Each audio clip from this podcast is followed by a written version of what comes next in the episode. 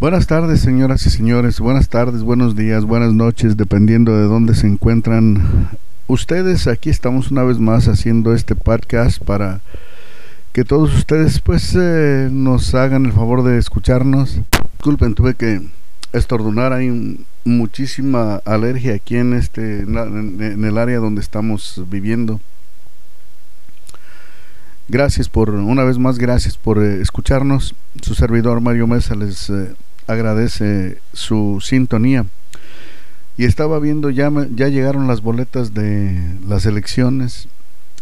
¿Sabían ustedes que hay uno, dos, tres, cuatro, cinco, seis, seis, seis candidatos a la presidencia? Nos eh, estamos enfocando todo mundo en dos, que son el vicepresidente Biden y el presidente Donald Trump, pero fíjense nada más, ¿eh? Estamos viendo que por la presidencia también están contendiendo Howie Hawkins como presidente y Angela Nicole Walker como vicepresidente. Es por el Partido Verde. Por el Partido Libertad está Joe Jorgensen y Jeremy Spike. Y luego por los demócratas, pues ya sabemos, está mm, este Joseph Biden y Kamala Harris. Por los republicanos está Donald J. Trump y Michael R. Pence.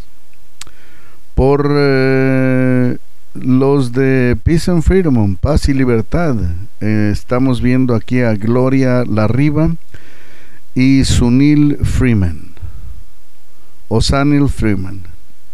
Y luego por eh, el American Independent, los americanos independientes, tenemos a Rocky, a Rocky de la Fuente Guerra como presidente y Canyon Omar West. Canyon West, si no, ten, si no mal entiendo, es el esposo de, de esta muchacha que se llama Kim Kardashian. Y yo pensé que estaba él eh, este, tratando de llegar a la presidencia, pero aquí está como vicepresidente por el Partido American Independent. Esos son los candidatos que están ahorita participando por eh, las elecciones. La otra noticia, bueno, eso es eh, por el lado de que ya nos llegaron las boletas. Pronto las vamos a empezar a regresar. ¿Ustedes tienen confianza en regresarlas en el correo o tienen desconfianza por todo lo que está pasándose? Mucha gente dice que tienen confianza, otra gente no. El 70%, 70 de las personas votaron por correo en las elecciones eh, pasadas pero en estos últimos días se ha escuchado mucho de que la gente desconfía en el correo, la gente no tiene esa confianza, entonces este están optando ahora por, bueno, yo la verdad creo que la mejor eh, este manera de votar es ir ahí al, a los lugares donde eh, puede uno votar en persona. De esa manera se asegura uno de que su voto valga, su voto cuente porque por el otro lado, si recuerden que si hay algún errorcito, si hay algún problema con su firma, no va a contar su voto. También, este, pues mucha gente tiene eh, temor o tiene desconfianza de que la misma gente del correo vaya a tirar las boletas a la basura, como se ha visto ya en algunas partes del país. Y pues mucha gente dice que mejor eh, al final de cuentas van a ir a votar en persona. Yo creo que si, si la gente puede estar, y luego mucha gente dice no, que no tiene identificación y todo eso, y que esto y lo otro, y que aquello, y que no hay identificación, y que se discrimina a la gente pobre, a la gente de color, a, a nosotros los hispanos, porque no tenemos identificación. Sin embargo, nos quejamos y nos piden identificación para ir a votar pero no nos quejamos si nos piden identificación para entrar al casino. Ahí en el casino yo veo las líneas las larguísimas y todo mundo desesperado por entrar y todo mundo con toda este facilidad y con mucho gusto les está enseñando la identificación. Como para ir al casino sí tienen identificación, ¿verdad? Y para votar eh, este se ponen que hay, discriminación y que esto y lo otro.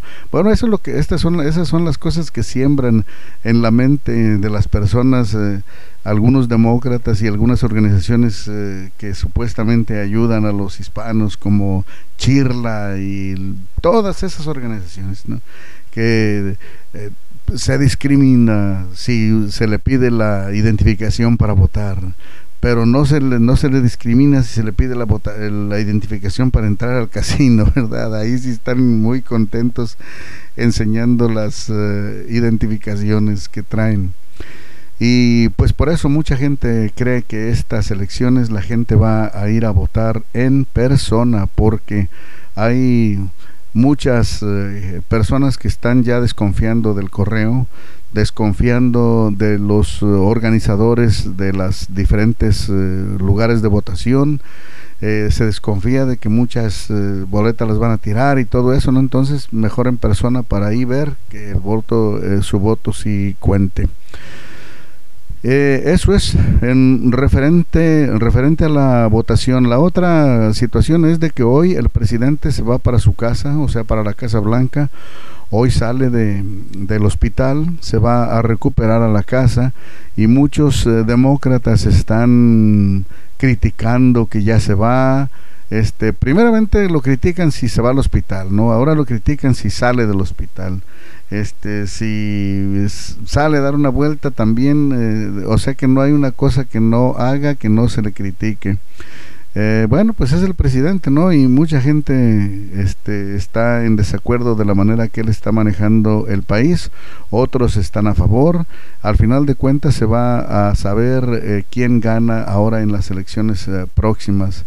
Las encuestas están bien reñidas, pero recuerden ustedes que en el 2016 la señora Clinton estaba ganando las elecciones y al final de cuentas este, perdió las elecciones porque los demócratas tienen la tendencia de ganar el voto popular.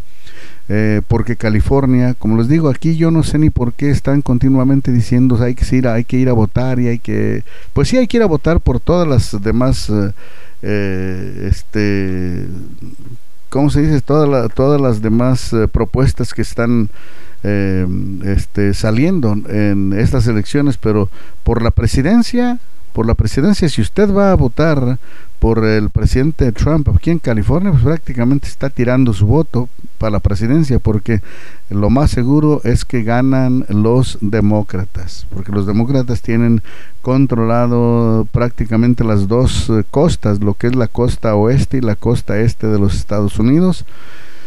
Por eso casi el presidente Trump o los republicanos no hacen campañas así grandes en, el, en, en la costa oeste o la costa este, porque esos son estados ya echados a perder. Están, son estados que ya son ganados por los eh, demócratas, entonces ellos se concentran en, en, gastar más el dinero por allá en los estados que sí les dan los resultados que ellos eh, quieren. También vamos a tocar temas, eh, fíjense que hay un tema que ha salido mucho, muy, que está muy relevante en estos tiempos, es el tema de los indigentes. Mucha gente dice que no quieren, eh, muchos indigentes se dice que no quieren ayuda porque no quieren reglas. Y volvemos a lo mismo, muchas organizaciones pro inmigrantes insisten en que hay que ponerle más dinero al asunto, pero la, cuando se dice de ponerle más dinero al asunto porque viene otra vez a flote el eh, problema este de que estas organizaciones viven de eh, supuestamente ayudar a los indigentes y no les ayudan en nada, sino que pues tienen unos salariazos, eh, estas organizaciones, es, los que las dirigen, y por eso es que nunca se acaba este problema porque realmente no ayudan en mucho. Si ayudaran y se terminara el problema, pues entonces se les termina su trabajo. Eh, pero sí se han, han, notado ustedes cómo están las ciudades en Los Ángeles, qué feo está en el centro de Los Ángeles, qué feo está en San Francisco, eh, los eh, indigentes este, orinándose, eh, zurrándose por toda la, la, ciudad, no solamente en Los Ángeles, sino aquí en San Francisco, en, en, Portland, en Seattle. Son ciudades que están completas. En un tiempo fueron unas ciudades tan bonitas que daba gusto. A mí me tocó eh, yo en lo personal eh, conozco lo que es eh, Seattle y Portland y son ciudades que en sus tiempos fueron muy bonitas y todavía podrían llegar a serlo, pero están bien descuidadas, mucha basura, mucha gente este, durmiendo ahí en la calle, tirando haciendo sus necesidades ahí afuera de los negocios. La gente, los dueños de negocios ya no aguantan, están cerrándolos y estas ciudades están acabando. Y no solamente las ciudades grandes, sino que también lo que es en Oxnard, el otro día anduve por allá en el sur de California y también está igual, bien feo, bien feo en ese aspecto. Eh, aquí en Fresno ya ni se diga, ¿no? Hay unas áreas donde va uno y dice uno, híjole, pues ¿dónde ando, eh? Eh, está mejor Guadalajara, está mejor Tijuana que algunas áreas aquí en Fresno. Aquí en Merced el otro día al, entrar a la autopista 99 este se nos atravesaron unos unos indigentes que ya ni siquiera se fijan y ni les importa nada. Está en pleno freeway. Prácticamente ahí viven prácticamente ya este lo tomaron y ahora es de ellos esa área y la policía sin hacer absolutamente nada. Ah pero no lo vean a uno que se pasa un stop que hace uno algo con el carro o que, o que se le pasaron unos cuantos días con las placas porque casi se lo tragan los eh, agentes de la policía, pero a estas personas no les hacen absolutamente nada, es una categoría eh, protegida, una categoría que pues no sé por qué este el gobierno del estado eh, tiene más garantías. Tiene más garantías que los ciudadanos regulares.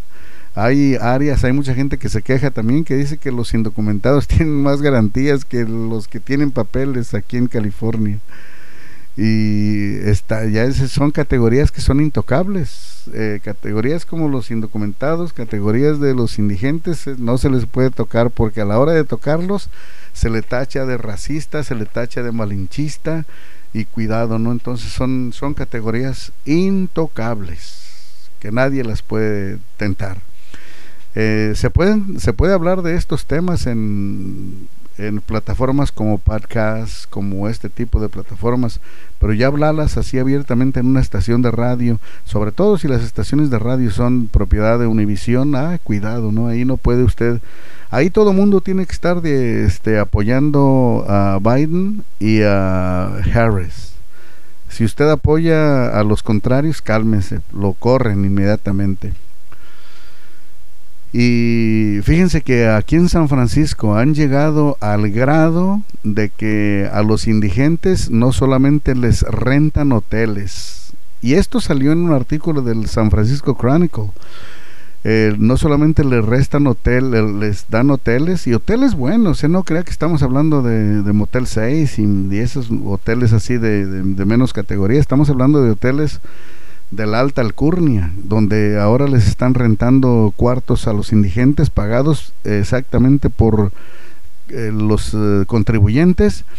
Y no solamente les pagan el cuarto, sino que mire, les llevan comida a domicilio, ahorita como están las cosas con el eh, virus, les llevan comida, les llevan cerveza y les llevan marihuana. Y esto es una cosa que se reportó en un artículo del, del Chronicle de San Francisco no solamente les pagan el cuarto, no solamente les pagan eh, eh, este, la comida, sino que también les pagan la cerveza y les pagan la marihuana y se las llevan a domicilio. Échese usted ese trompo al uña, ¿no? Entonces, así están las cosas ahí en San Francisco. ¿Cómo se va a terminar este problema, no? Y muchos dueños de hoteles, muchas este, compañías se están quejando de que los cuartos los tienen destruidos. O sea, esta gente no, no sé si eh, no sepan utilizar el baño o qué les pasa, pero creo que se hacen ahí en la alfombra. tienen los cuartos destruidos y imagínense cuando se termine esta pandemia que vuelvan una vez más a, a recibir a, la gente regular a sus eh, a sus cuartos ya mucha gente no va a querer va a decir no hombre pues aquí qué, qué más habrá cucarachas habrá este chinches y sabrá cuán, sabrá Dios cuántas sabrá Dios cómo dejaron los cuartos. Este, ¿a dónde vamos a parar? Quién sabe, no sé, no sé, solamente mm, el tiempo lo dirá, pero a como vamos aquí en el estado de California con puros eh, liberales, que los demócratas tienen 100% eh, eh, controlado el estado, quién sabe a dónde iremos a parar, hasta dónde llegue la balanza para que vuelva a regresar al centro, ¿no? está completamente hacia la izquierda y el centro eh, necesitamos traerla para el centro pero no sé qué es lo que deba de ocurrir para volver a llegar a ese punto. El presidente como les estaba diciendo sale del hospital estaba viendo en algunos canales de televisión y no importa lo que el presidente haga no les da gusto. Si se contagió porque se contagió si se alivió porque se alivió si se va a la casa porque se va a la casa, si salió a saludar a sus seguidores, a, sus, a los que lo apoyan ahí en, el, en, la camioneta, pues ya este George Estefanápolis y Jorge Ramos están eh, jalando los pelos de coraje.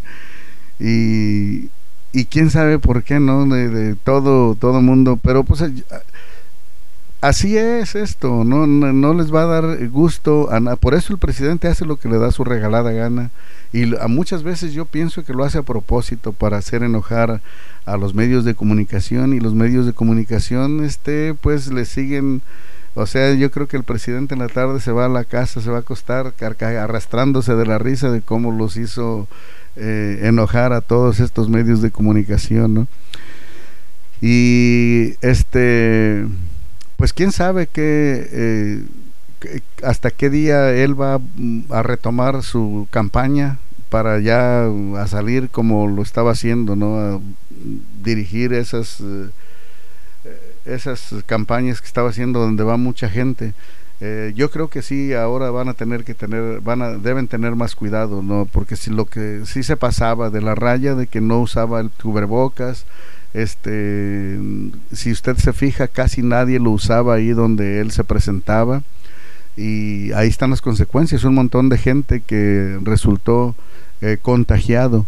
Eh, el, ex gobernador de Nueva Jersey, que se llama Chris Christie, está contagiado y él, eh, sí, aparte de que tiene cierta edad, es de alto riesgo porque pesa como 1400 libras.